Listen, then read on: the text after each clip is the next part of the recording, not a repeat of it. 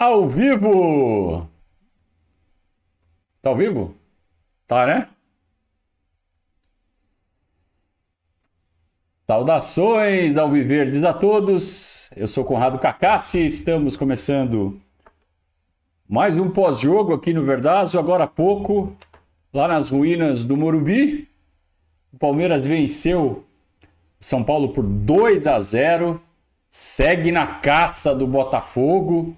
Botafogo está só dois pontos na nossa frente. Daqui duas rodadas tem confronto direto no Allianz Parque.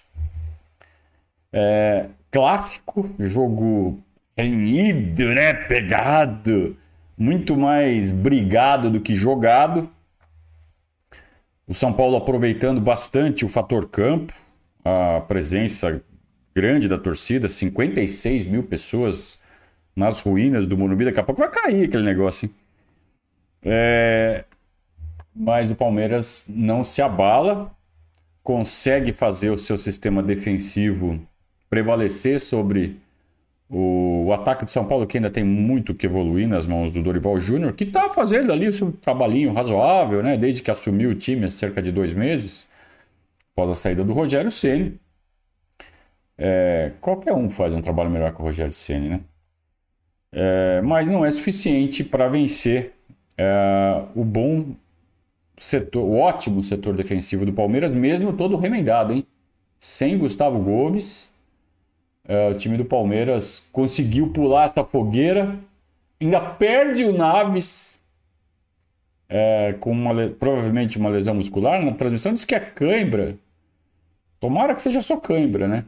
Se bem que teremos o Gustavo Gomes de volta é, a partir da, da volta da data FIFA. Serão 10 dias agora sem jogos. Palmeiras só volta a jogar no meio da semana que vem contra o Bahia, lá em Bahia. E, então vamos para a classificação rapidinho. Enquanto eu abro a classificação, já queria dar um, um boa noite todo especial aqui para o nosso chat. Todo mundo deve estar muito feliz. Quem que não está feliz com o Palmeiras, né? Aquilo que a gente já disse no, no jogo passado. Quem não está feliz com esse Palmeiras, nunca vai ser feliz com o futebol, nunca. Se não consegue ficar feliz com esse time, vai ficar feliz quando? É verdade que hoje eh, as escolhas táticas do Abel é, talvez tenham deixado um pouco a desejar. E por que, que eu digo talvez? Porque é, é fato que o São Paulo jogou em cima do Palmeiras, pressionou o Palmeiras, colocou o Palmeiras dentro do seu campo, só que o Palmeiras tinha saída. O Palmeiras tinha por onde resolver o jogo. Diferente de uma retranca, onde você fica só dando bica e rezando, né? O Palmeiras tinha um plano para resolver a partida no contra-ataque. Só que é muito arriscado. É, só que por que, que eu ainda coloco no talvez? Porque eu não sei se essa era a intenção do Abel ou se o jogo se encaminhou naturalmente para essa situação e o Palmeiras se adaptou a ela. Porque um jogo, não... o Abel já falou isso várias vezes, em várias coletivas. Não é só o Palmeiras que decide como vai ser o jogo. Tem um, um outro time do outro lado que faz o seu papel. E o time de São Paulo jogou clássico. Veio com tudo para cima, com raça. A torcida dos caras não parou. É, então o jogo se tornou mais difícil. E talvez essa postura do Palmeiras tenha sido forçada pelo time do São Paulo. Dava para o Palmeiras ter saído um pouco mais? Talvez desse. Talvez desse. Se força uma saída, também talvez ficasse mais fragilizado e fosse uma presa mais fácil para o ataque do São Paulo. Então, se você está conseguindo neutralizar as armações do ataque do São Paulo, que tem ali uma dupla chatinha na frente, né, que é Caleri e Luciano, mas tem um meio-campo ali muito deficiente, né? É, o melhor jogador da armação de São Paulo não foi o meio-campista, foi o lateral esquerdo, né? O Caio Paulista. Aliás, desde que estava no Fluminense, né? No Fluminense ele já aprontou uma para cima da, de nós, se vocês se lembram. É... Se é que eu tô falando do mesmo jogador, né? Às vezes eu me confundo. Mas acho que foi.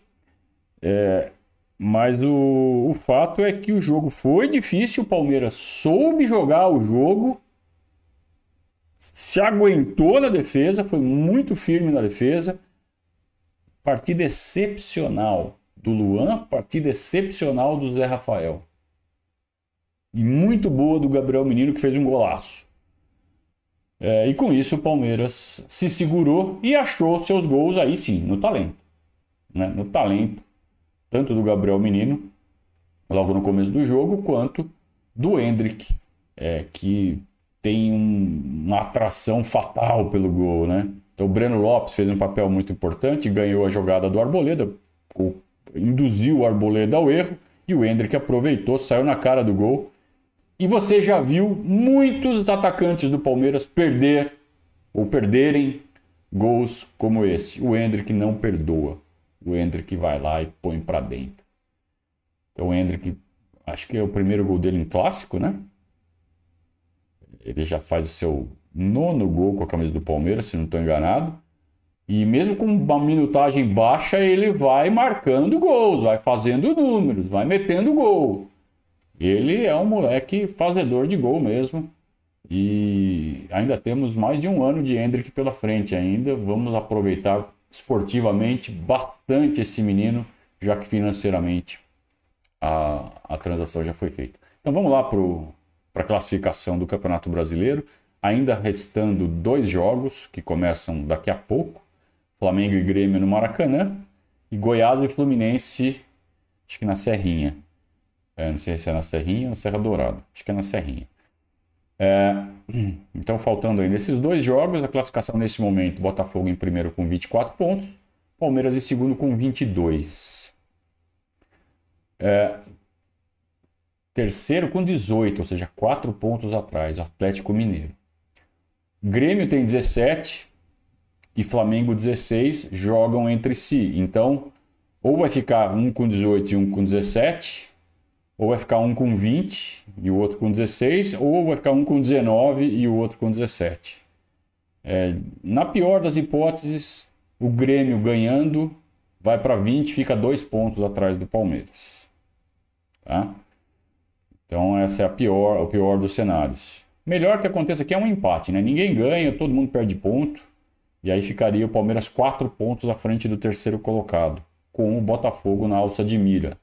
Então o Botafogo joga com o Cuiabá, lá em Cuiabá, e o Palmeiras joga com o Bahia em Bahia. É... Então os dois jogam fora de casa. Se o Palmeiras vencer e o Botafogo não vencer, é... se der empate, por exemplo, eles empatam em pontos. O Botafogo ainda levaria vantagem no número de vitórias.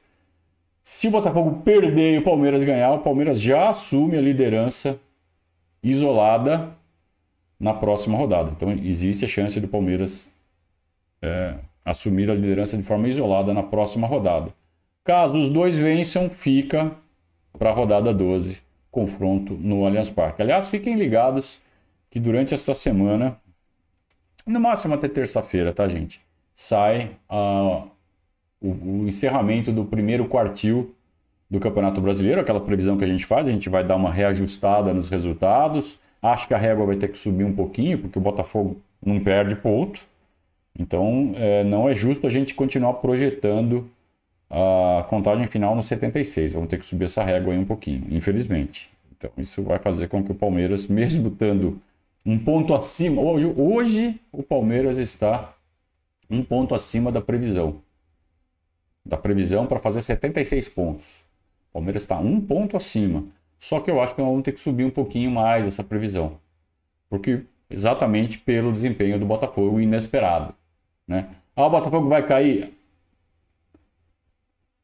Ainda acho que sim, mas a cada jogo que faz, a cada vitória dos caras, começa a ficar um pouco arriscado você ficar contando com essa queda. Então vamos subir essa régua sim, já se preparem na próxima na próxima correção da previsão de pontos. É, então, Flamengo em quinto com 16 ainda joga. Fluminense ainda joga também com 16, pode ir a 19 se ganhar do Goiás. E aí daqui para baixo, do sétimo para baixo, é, todo mundo com 10 jogos já. E 6 pontos atrás do Palmeiras. Tá? Então, do sétimo para trás já estão é 6 pontos de, de margem que o Palmeiras abriu do sétimo para trás. Então, Fluminense com 16. É, desculpem, Atlético Paranaense com 16, São Paulo com 15, Cruzeiro com 14, Inter com 14, Fortaleza com 14, agora já estamos no 12 lugar, Bragantino com 14, uma turma com 14 aqui, né? Depois, 13 terceiro, Santos com 13. E aqui já é mais luta contra rebaixamento, né? Do Santos para baixo. Santos com 13, Cuiabá com 12, Bahia com 9, Nome Feio com 9, Organização Criminosa de Itaquera com 9, em 16. Se o Goiás ganhar do Fluminense, joga o Corinthians, falei o nome feio, para a zona do rebaixamento. 17 nesse momento, América com 8, Goiás com 7, que é quem ainda pode passar o Corinthians. O Vasco perdeu mais uma, quinta derrota seguida, já está segue com seis pontos. E o Curitiba, vergonha, vergonha. O torcedor do Curitiba só sabe gritar vergonha. Devia mudar o nome para Vergonha Futebol Clube, né? Eles só sabem gritar vergonha. Quatro pontos do Curitiba, realmente é uma vergonha, né? É, na lanterna do campeonato, 10 jogos, 0 vitórias. Vergonha. Ah, louco. É, em termos de número de vitórias, só Palmeiras e Botafogo ganharam mais do que 5 jogos. Ganharam mais do que a metade dos jogos. Palmeiras tem seis vitórias e quatro empates. O Botafogo tem oito vitórias, só que tem duas derrotas. O Palmeiras segue como único invicto.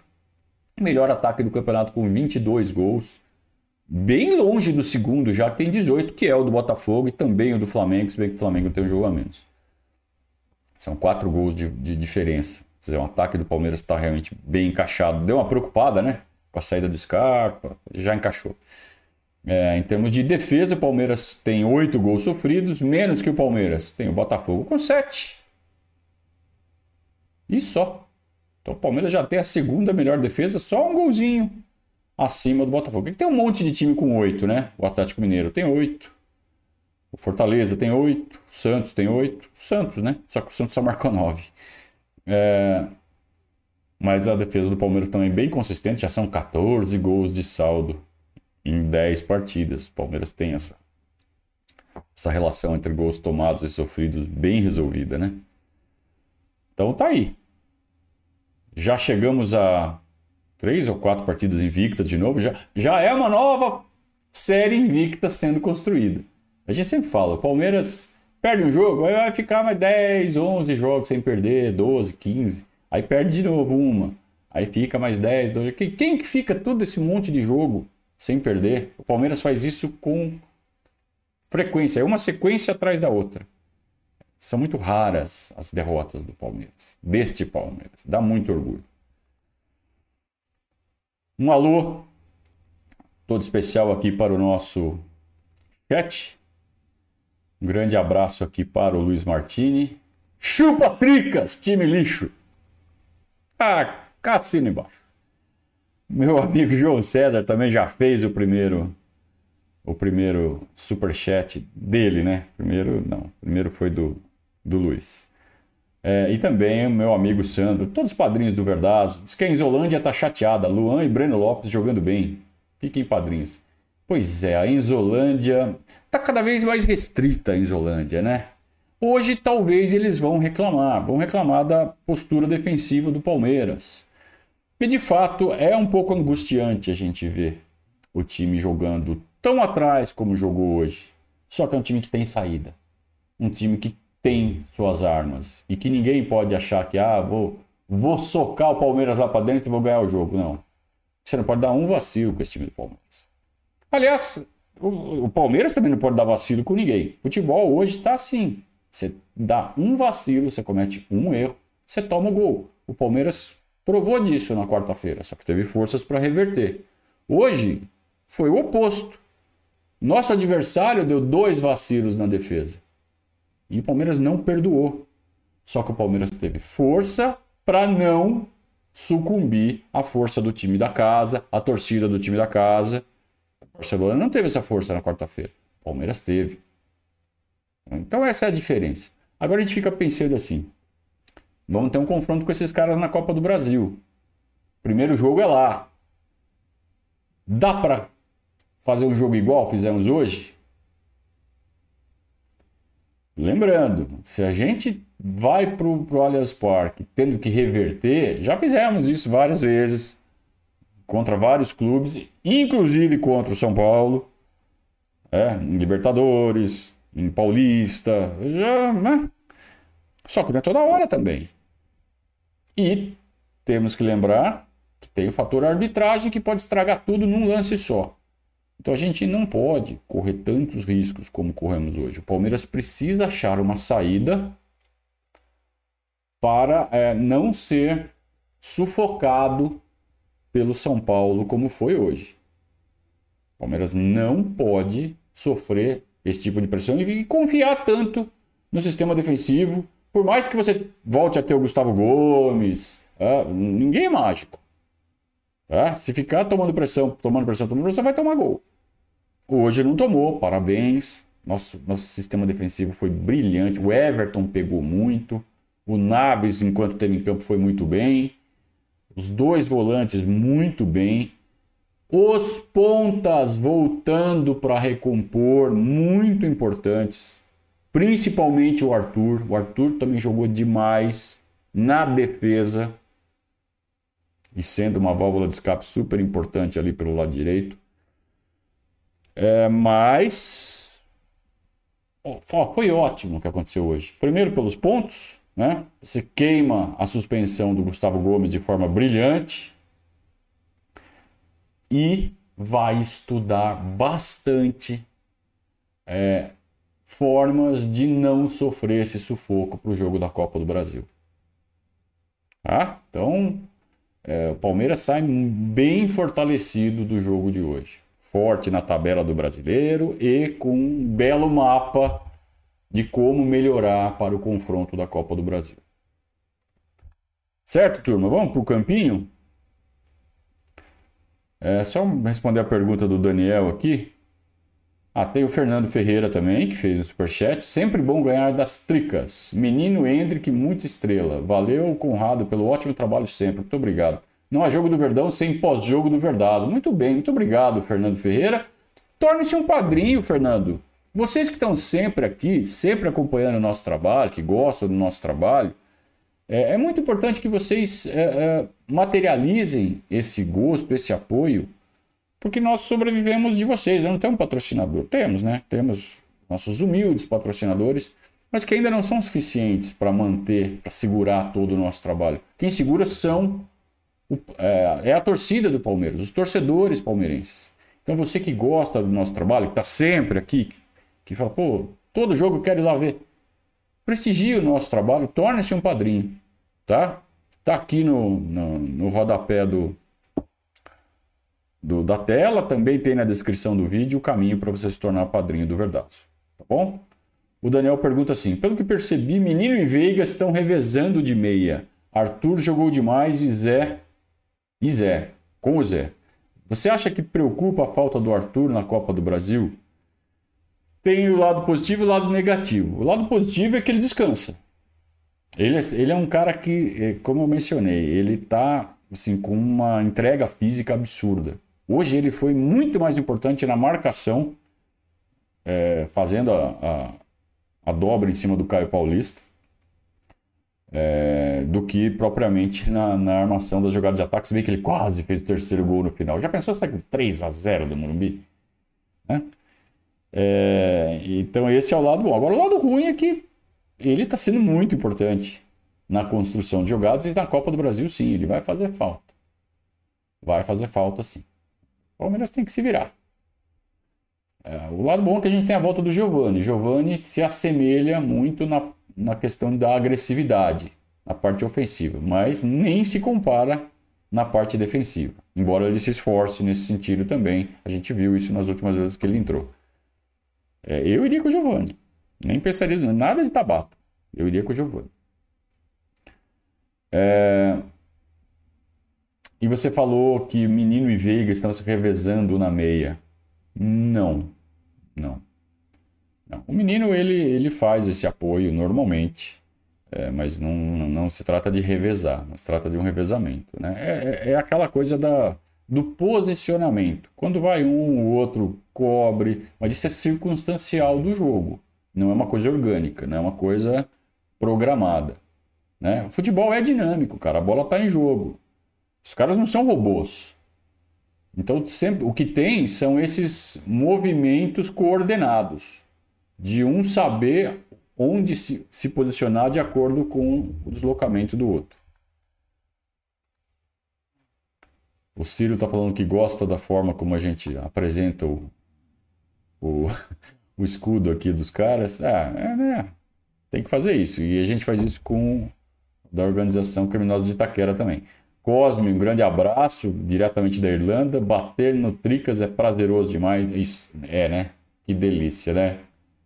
E o Dudu Mark também. Mais três e avante. Muito obrigado. Muito obrigado pelo apoio.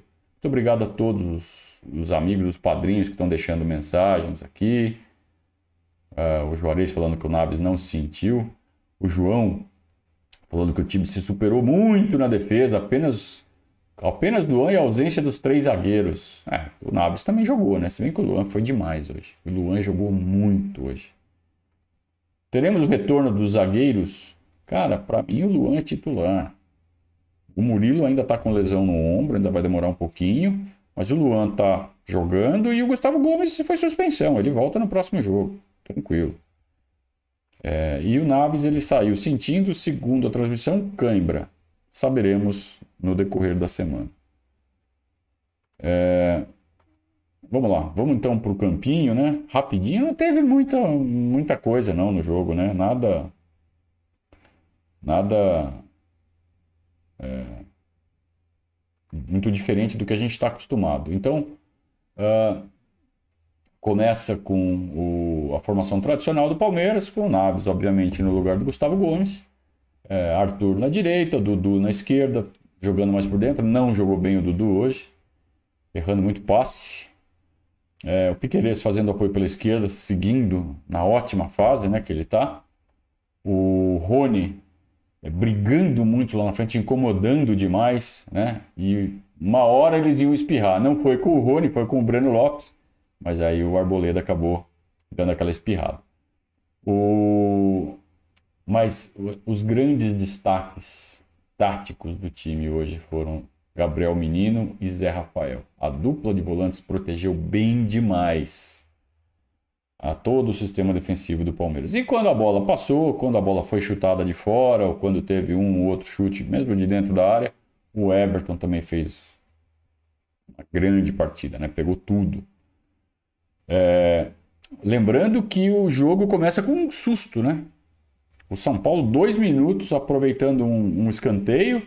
É, no rebote, o. Acho que foi o Pablo Maia. Vou colar. Vou colar. Quem que chutou? Uh, Michel Araújo. Michel Araújo chuta, a bola bate na cabeça do Mike e no braço. O Klaus vai lá, é pênalti. Aí o VAR chamou, falou: ó, vê direito isso aí. E não foi pênalti, né? Porque ela bate primeiro na cabeça do Mike e aí ela espirra no braço. Então quando é assim, não é para marcar pênalti. Foi revertido. Os caras de São Paulo nem reclamaram. É, só que aí o Palmeiras começou a atacar. Começou a, a tomar conta do jogo é, aproveitando os espaços que o, que o, São Paulo deixava, porque o São Paulo estava tentando fazer uma pressão inicial, aproveitando o calor da torcida e tal. É, e a dupla de volantes roubando muita bola no meio-campo e armando rápido. E o gol sai aos 10 minutos numa pressão do Rony. O Rony pressionando a saída de bola. O Gabriel Menino pega a sobra. Ele dá uma finta no Gabriel Neves. Gabriel Neves está tá deslizando ali na grama até agora.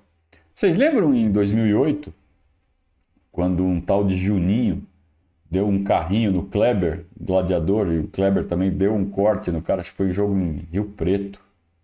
Ou foi em Rio Preto ou foi em Prudente, acho que foi em Rio Preto, no Teixeirão. Um jogo que estava com o campo muito molhado, né? O gramado estava pesado. O tal de Juninho foi dar uma. Foi 4x1 Palmeiras esse jogo. O tal de Juninho foi dar um, um carrinho, deslizou, no, da meia lua ele só foi parar na lateral do carro. Hoje foi parecido esse, esse Gabriel Neves. Ele foi dar o carrinho seco no Gabriel Menino, tomou um corte lindo, tá deslizando até agora. E o Gabriel Menino por cobertura. É, tradição, né? mete uma bola de cobertinha ali, a bola vai na gaveta do Rafa. Nada a fazer, né? O goleiro não tinha o que fazer. Golaço do Palmeiras. Isso deixa o time do São Paulo muito nervoso. Que quebra o plano dos caras. Porra, os caras já, já fizeram gol. Tem muito a ver, pessoal, com a, pre, com a, a presença que esse time do Palmeiras faz quando faz viradas maravilhosas, como a que fez quarta-feira. Que os, os, adversários, um olha pro outro assim na concentração, eles estão vendo o jogo na concentração, né? Um olha pro outro e fala, puta, como é que para esse time? Aí imagina a concentração de São Paulo, um olha pro outro e fala, puta, o próximo é a gente. Então eles entram nervosos. Aí vem o Dorival, faz uma projeção, ah, vamos lá, vamos lá, torcida, vamos lá, vamos lá. Os caras começam a pegar fogo, toma o gol. É um baque mental muito forte. Então o jogo ficou nervoso por conta desse nervosismo dos jogadores do São Paulo. E aí o que aconteceu? Começou a sair faísca. Começou a ter braço, todo mundo jogando com o bracinho, né? Todo mundo agitando o braço na hora de disputar a jogada. Então toda hora sobrava um braço na cara de um, no pescoço do outro. E pro Palmeiras, que tava com 1 a 0 na frente, beleza, vocês querem fazer esse jogo? Vamos fazer esse jogo. Futebol. E o São Paulo entrou nessa é, não conseguiu pressionar o Palmeiras no primeiro tempo e ficou é, se preocupando só em mostrar que era mais homem do que a gente. Convenhamos, não são. Né? E então não teve jogo praticamente no primeiro tempo. Até o Abel foi encarar o Caleri. Maravilhoso, né? Maravilhoso o Abel foi encarar o Caleri. encarou mesmo. E, e, e, o Caleri meio que não sabia o que fazer. Pô, o professor dos caras tá vindo por cima de mim. Porque jogou com o braço e, e pô, é do jogo. É do jogo. O lance é. Futebol é isso, cara. Acaba o jogo, tudo certo. Mas na hora de disputar ali, faz parte. Alguém pode falar assim, ah, mas o Abel não pode fazer isso. Por que que não pode? Tá fora de campo, tá ali dentro da área dele, nem saiu da área dele para fazer isso. Se saiu, saiu um pouquinho só. E levou cartão, pronto. E o Klaus, aliás, conduziu muito bem a partida nessa parte é, disciplinar. Assim, o erro grave do Klaus foi só uma falta ali no Veiga, né? Na meia-lua, que ele não deu. O resto acho que ele apitou certinho. É... Então só foi ter lance de novo lá no finalzinho, né? Uh, um chute do Luciano ali que o Everton pegou por baixo. Só, só. Nada. Então o Palmeiras conduziu muito bem o primeiro tempo. Se vocês querem fazer jogo nervoso, vamos fazer jogo nervoso. Quem tem mais a cabeça no lugar? Palmeiras. E o São Paulo não conseguiu uh, ameaçar o Palmeiras. No segundo tempo, sim. No segundo tempo, São Paulo é, tornou o jogo difícil. Socou o Palmeiras para dentro de sua área e fez pressão, fez pressão, fez pressão. É... O Naves sentiu uma lesão aos 10 minutos, entrou o Jailson. A defesa já estava comprometida com a ausência do Gustavo Gomes, mas você tem um especialista ali, que é o Naves. Aí quando você perde o Naves e coloca um improvisado ainda, o Jailson, o Jailson já errou o primeiro domínio de bola. Falou, meu Deus, um elo fraquíssimo na nossa defesa. Agora que os volantes vão ter que jogar muito. E jogaram. Como jogaram. E os laterais. E os pontas na marcação, voltando. Então, por mais que a gente tivesse o Jailson ali, que era um elo, um elo fraco na nossa defesa, é, o resto do time segurou muito bem. Então não fez diferença. O Jailson praticamente não fez nada. Né? Ele estava ali ocupando espaço. Mas uh, o sistema defensivo do Palmeiras como um todo funcionou muito bem. É, teve pressão. Os caras chutaram, chutaram, chutaram. O Everton fez boas defesas. Não teve nenhuma assim. É, teve um chute do Luciano que ele até já estava saindo para comemorar. Como é marrento esse cara, né? Um chute que ele pegou, ele recebeu a bola dentro da área ali do lado direito, chutou rasteirinho cruzado. A hora que ele chutou, ele já estava saindo para comemorar. Não sei se vocês notaram. O Everton foi lá e fez a defesa. Palmou para o lado. O Arthur estava ali auxiliando dentro da área, aliviou o perigo. É... Mas acho que foi o único chute assim que deu aquele friozinho na barriga, né? Ih, vai ser gol dos caras. O Everton pegou. Uh, o Everton fez várias defesas, mas todas, tirando essa, que eu acho que foi um pouco mais destacado, uh, todas tranquilas, todas muito fáceis para um goleiro do nível dele. É... Então, assim, foi um domínio do São Paulo, mas um domínio aparentemente controlado e o Palmeiras sempre perigoso, sempre armado. Se o São Paulo desse um vacilo, tomava. Era a impressão que a gente tinha e ela se concretizou, né? Então, primeiro teve as trocas, né? Teve essa troca do Jailson pelo Naves que foi forçada. E depois teve é, uma troca tripla, em que o, o Abel coloca o Hendrick, o Breno Lopes e o Richard para tirar o Rony, o Dudu e o menino cansados, né? Aí físico. Então, é, a estrutura do time se mantém a mesma. O Breno Lopes na esquerda é, pressionando, o Hendrick enfiado fazendo o papel do Rony, o Richard fazendo o papel uh, que era do, do Gabriel Menino, é, jogando um pouco mais pela esquerda. Depois, já mais no finalzinho, o Fabinho entra no lugar do, do Veiga. Então aí o Richard avança um pouquinho mais, não é isso? E o Fabinho entra no lugar onde estava jogando o Richard, que originalmente era o do, do Gabriel Menino. Então assim acabou o Palmeiras. Tá? É, mas o, o, entre essas trocas, claro, teve o segundo gol que matou o jogo. O gol do Palmeiras foi marcado aos 32 minutos. E aí acabou o jogo. E daí o São Paulo foi nocauteado. Erro, né? Um erro grosseiro do, do, do zagueiro, pressionado. Pressionado pelo Breno Lopes. Comete o erro, a bola sobra para o Hendrick, o Hendrick chega na frente do goleiro e fuzila. É, isso dá uma caída no moral do time, na moral do estádio inteiro. É, o estádio perde o. Vai 2 a 0 para os caras. E ele sabe, puta, ainda vão pegar esses caras na Copa do Brasil. Então, foi um nocaute foi um nocaute. Então o Palmeiras é, é isso. É, foi um time que soube apanhar, soube sofrer e nocauteou o adversário. E venceu São Paulo no Morumbi. Mais uma vitória do Palmeiras no Morumbi. A diferença no confronto direto, que já chegou a ser de 9, 10 jogos, está em apenas dois. Então, com mais duas vitórias, o Palmeiras empata com o São Paulo no confronto direto. Lembrando que dos times brasileiros importantes, com confrontos é, mais de 10 jogos, né? O Palmeiras só perde de 3. O São Paulo por 2. Do Cruzeiro por 1. Um. Ainda vamos ter os dois jogos no Brasileirão para virar esse jogo. E do Inter, esse Inter que é a pedrinha no nosso sapato, são seis jogos de diferença a favor do Internacional. De resto, a gente ganha todos os confrontos diretos. Flamengo, todos os times do Rio, Atlético, Grêmio. O Grêmio é uma lavada, né? Todos os times do, do Paraná, times do, de Goiás, não, não dá nem para comparar, do Nordeste. Palmeiras ganha todos os confrontos diretos. É, tem essas três correções a serem feitas. Do Cruzeiro está muito perto, está um jogo só do São Paulo agora está cada vez mais perto, são só dois jogos. E o Inter.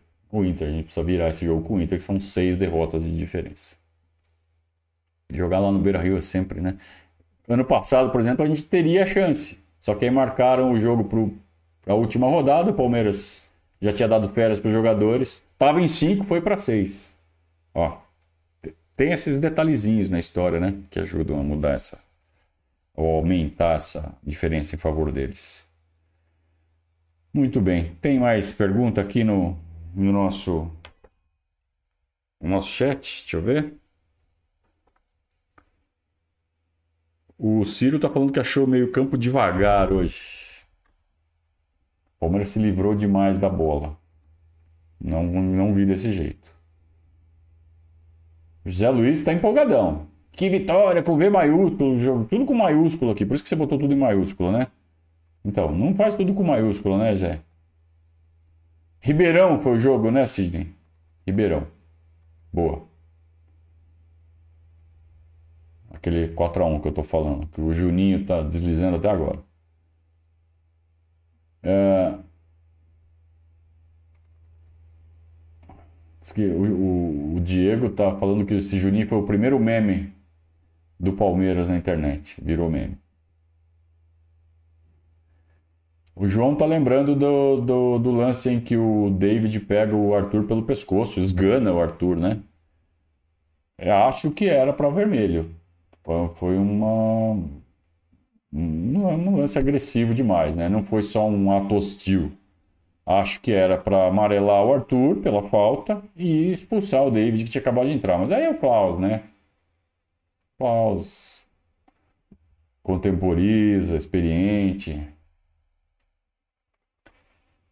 Como não houve um golpe, né? Não houve uma pancada, ele deu uma coxambrada. Tava para expulsar se ele quisesse.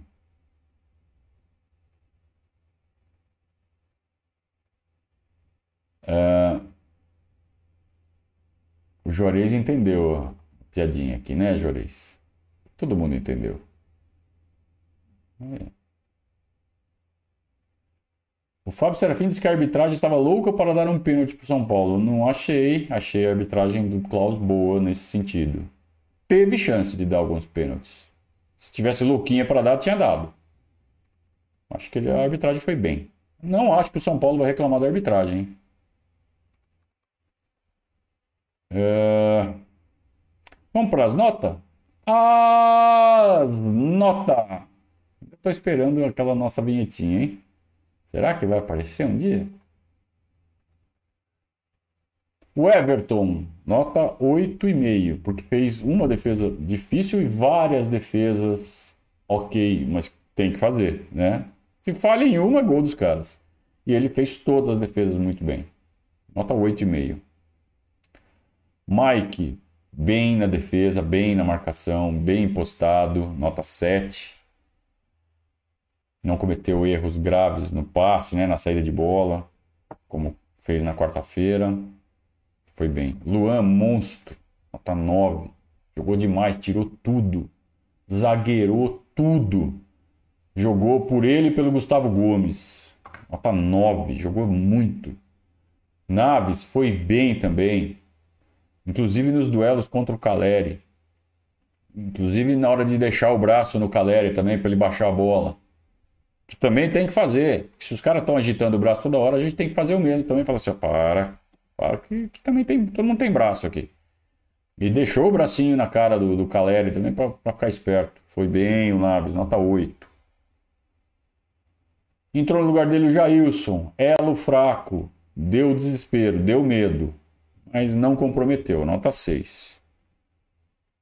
Piquerez não brilhou como na quarta-feira, é muito difícil repetir uma atuação tão boa quanto a da quarta-feira, mas jogou bem também, nota 7,5.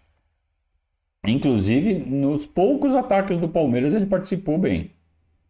Né? Tá, tá bem afiado na, na dobra com o Dudu. Hoje ele foi mais atacante do que o Dudu. Zé Rafael, nota 9. É, não, foi, não foi bem na, na, na quarta-feira, principalmente no primeiro tempo. No segundo tempo ele se recuperou bem. Hoje ele colocou o meio de campo debaixo do braço. Ele jogou demais, ele tirou tudo, ele jogou clássico, palmeirense de arquibancada. Jogou muita bola o Zé Rafael, deu orgulho para todo mundo.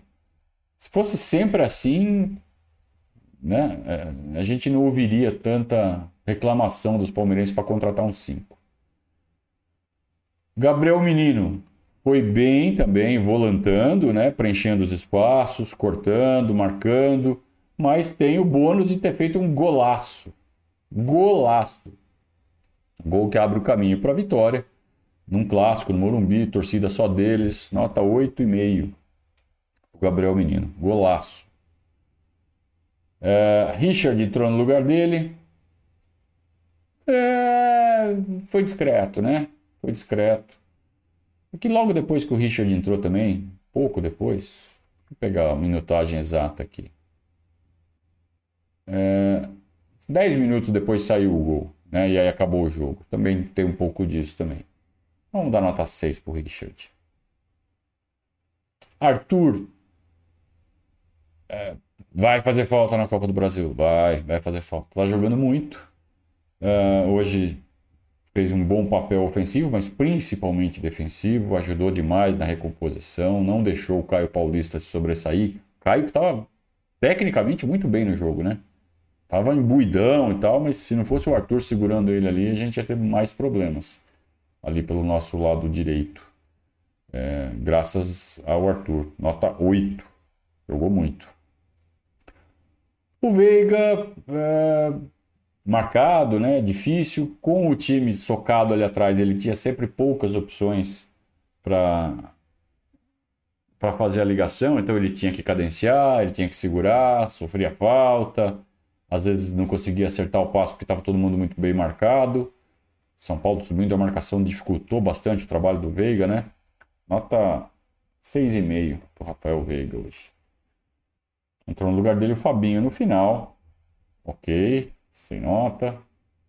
O Dudu não foi bem hoje. O Dudu fez uma partida bem aquém, bem discretinha, né? Nota 6 porque ele não prejudicou. Mas ele podia ter feito uma partida mais. Podia ter sido mais efetivo, né? Daquele lado esquerdo, né? Mas faz parte. Uma oscilação. Breno Lopes entrou ali na parte final, mas foi decisivo. Então, para você que xinga o Breno Lopes, hoje não foi uma tarde feliz para você, né? Você que se preocupa só em xingar, só em criticar. Luan jogou bem, Breno Lopes jogou bem. Que, que difícil que tá a sua vida, né, Enzo? Nota 7,5 pro Breno Lopes só pela jogada do gol. Rony pressionou a saída de bola, provocou a jogada do primeiro gol, sempre enchendo o saco da torcida da, da, da defesa do São Paulo, da saída de bola do São Paulo, e sempre posicionado para o contra-ataque, ou seja, ele era a grande preocupação da defesa do São Paulo. Talvez sem essa movimentação do Rony, o São Paulo fizesse uma pressão insuportável. Então, parte da, da força que o Palmeiras teve para suportar a pressão do São Paulo vem desde o começo da jogada, com, essa, com esse posicionamento, com essa pressão do Rony. Nota 7,5 para o Rony Elson, que não deu nenhuma bike hoje. Entrou no lugar dele o Hendrick e fez mais um gol com 10 minutos em campo, fez mais um gol. Moleque fede a gol, né? É... Então, você vê como a, essas decisões do Abel elas fazem sentido. Vocês lembram que ele, puta, não fazia gol, não fazia gol, banco. Começou a entrar em todo jogo, não vai entrar mais. E a cabeça boa dele fez o resto, né? Então, vou focar, vou fazer o que tem que fazer, vou concentrar. Dois gols, dois jogos, dois gols em 11 minutos em campo, ele fez dois gols. Esse menino é muito sério, né? Temos mais um ano, um ano e um mês de Hendrick pela frente, tá? Alegrem-se. Nota 8 pro Hendrick. E pro Abel, só pela encarada no Caleri, nota 9. Né? Só pela por ser mais um de nós ali dentro do campo. Certo, turma? Ah, não é possível. Não gravou as notas. Por erro de login. Vou ter que refazer tudo. Mas tá bom. Depois eu venho aqui no, no vídeo e puxo. É... O Raul falou que foi um jogo de rock balboa do Palmeiras. Eu ia falar que foi um jogo de Muhammad Ali. Mas também pode ser de rock balboa que apanha, apanha, apanha e ganha no final, né? O Henrique disse que ficou irritado com o Luciano, é muito chato, né? Ele é, ele é mais chato que o Hulk. Que além de apitar o jogo, ele é ele é ele é uma mistura de Gabicelha com Hulk, né? Ele, ele tem o que o Gabicelha tem de pior e o que o Hulk tem de pior. O, Ricardo falou que o Naves calou a boca dele. Então por que, que você falou antes, cara? Não, sabe, em vez de dar força pro moleque, você já foi criticar o moleque antes e aí tomou um cala-boca, né? Pra quê? Então talvez você tenha aprendido a dar força para os nossos jogadores antes dos jogos, né? Em vez de já criticar antes. O Diego tá falando que o Jailson foi bem. Eu não vi isso, mas aí é como cada um vê o jogo.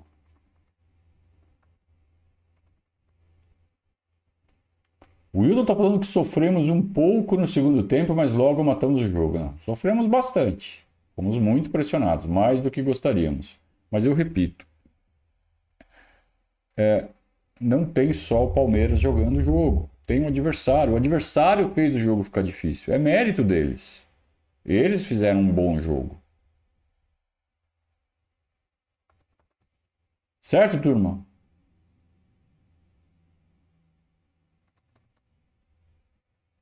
O Adriano disse que a escalação de São Paulo estava errada demais. Não entendeu o motivo de ter dois atacantes. Esquece essa, essa história de botar tarja na, na testa do jogador. Ah, atacante. Os caras se movimentam, né? O Caio Paulista era um atacante, se você for ver do jeito que ele jogou hoje. Acho, acho que nossa torcida já é, tem um técnico tão dinâmico nesse ponto de vista que já a gente já está acostumado com isso, né? Não existe mais ah, atacante, volante, né? Tudo jogador, né? Questão de ocupação de espaço. O Vitor já estava lembrando aqui, ó, a gente ficou um tempão sem ganhar lá no Morumbi, né? Desde a da chapelaria do Alex. A gente só foi ganhar de novo naquele, naquele jogo que o Daverson fez um gol. Isso acho que foi em 2018, ou seja, foram 16 anos, acho que sem ganhar de São Paulo lá no Morumbi, algo assim. E de lá para cá já virou rotina, né? São quatro vitórias de lá para cá, do Palmeiras no Morumbi. Então, já deixou de ser um fantasma, né? É mais um tabu que esse time quebra, né?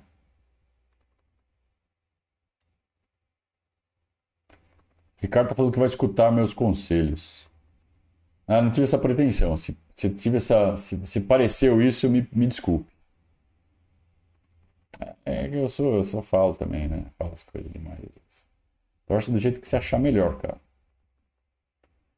É, Eduardo. Richard, Breno e Hendrick foram importantes para manter a marcação agressiva. Estavam é, cansados já os que saíram, né? E não só pelo jogo de hoje, começou com sol forte, mas também pela sequência, né? E podem ter certeza que é, a parte física também pesou. O São Paulo teve um dia menos de descanso do que a gente. Porque a Sul-Americana teve jogo na quinta para eles. Nosso jogo foi quarta. Tudo bem que eles ganharam de 5 a 0 e trocaram metade do time já no intervalo. Já pensando no jogo de hoje. Mas mesmo assim.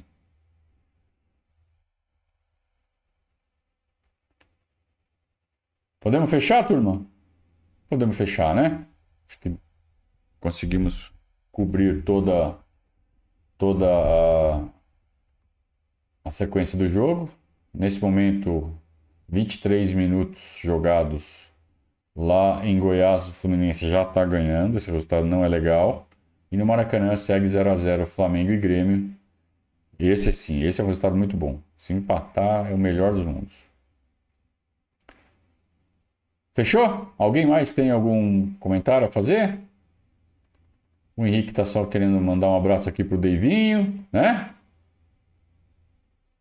O Léo tá falando que o Palmeiras é foda. O Palmeiras é foda, né? Acho que o São Paulino deve estar tá olhando pro outro e deve estar tá falando exatamente isso. Então fechamos, turma. Quero agradecer mais uma vez a companhia de vocês. Chegamos a mais de 400 aqui simultâneos no pico. Muito bom, muito bom poder contar com o apoio de vocês. E eu só renovo aquele pedido para vocês se tornarem padrinhos. É muito importante poder contar com o apoio é, constante de vocês. Ter a segurança, eu preciso de segurança para dar passos maiores aqui no nosso canal. Então, é, seria uma honra poder aumentar o número de padrinhos. Estão sempre orbitando em torno de 500, né? A gente queria aumentar essa margem. Ter... O nosso objetivo sempre foi ter pelo menos mil padrinhos. Orbitando em torno de mil, tá tudo certo, a gente resolve tudo. Mas com 500 a gente segue é, tocando a bola, segue fazendo o trabalho, mas sabendo que podia ser melhor. E vai ser melhor quando realmente a nossa torcida, você que acompanha o nosso trabalho no dia a dia, é, tomar essa decisão de ser um apoiador constante do nosso trabalho. Então vai ser um prazer receber vocês em nosso grupo de padrinhos, vai participar das discussões. O nível da discussão é o que você vê aqui no chat, tá? Altíssimo, sem corneta, sem babaquice, sem bobagem, sem criancice, né? sem corneta idiota. Não tem isso nos nossos grupos, tá? Eu vou garantir isso para vocês. Então, se vocês procuram isso na internet, vocês vão ter isso nos nossos grupos. Então façam parte dos apoiadores do Verdazo. E aí tem sempre né, aquele churrasquinho, né? Que a gente faz anualmente, ou às vezes semestralmente. A gente fez um já faz uma semana. Foi um espetáculo. Foi um evento, um dos melhores churrascos que a gente já teve desde que começamos com essa prática em 2016, eu acho. Então sempre tem churrasco e vocês vão ser muito bem-vindos. Certo, turma? Uh, amanhã Além do React, que a gente vai soltar ainda no período da manhã, amanhã é um dia muito especial. Amanhã, dia 12 de junho, é, vamos completar 30 anos do maior título da história do Palmeiras. Na minha opinião. E a gente vai fazer uma live comemorativa. Então eu convidei dois amigos muito especiais, tem mais ou menos a minha faixa de idade, que a gente viveu toda a fila então a gente sabe o significado. Por que, que é o maior título da história do Palmeiras? Porque é, é, é um, é um livramento, né? É, além de ter sido um 4 a 0 em cima do Corinthians, numa época em que o Campeonato Paulista era um enorme campeonato, valia muito, não é como hoje, que é um torneio secundário. É, além de ser um campeonato gigante, é, ter sido um 4 a 0 na final em cima do Corinthians foi, foi um, um, um campeonato que rompeu um estigma de Palmeiras não ganhar título. Vocês mais novos não têm noção do que é ficar 16 anos sem ganhar um título. E para quem está na minha faixa de idade, com 50, eu tô com 52, então na época eu tinha 22. 22, 16 na fila, Palmeiras tinha sido campeão quando eu tinha 6 anos, eu não lembrava.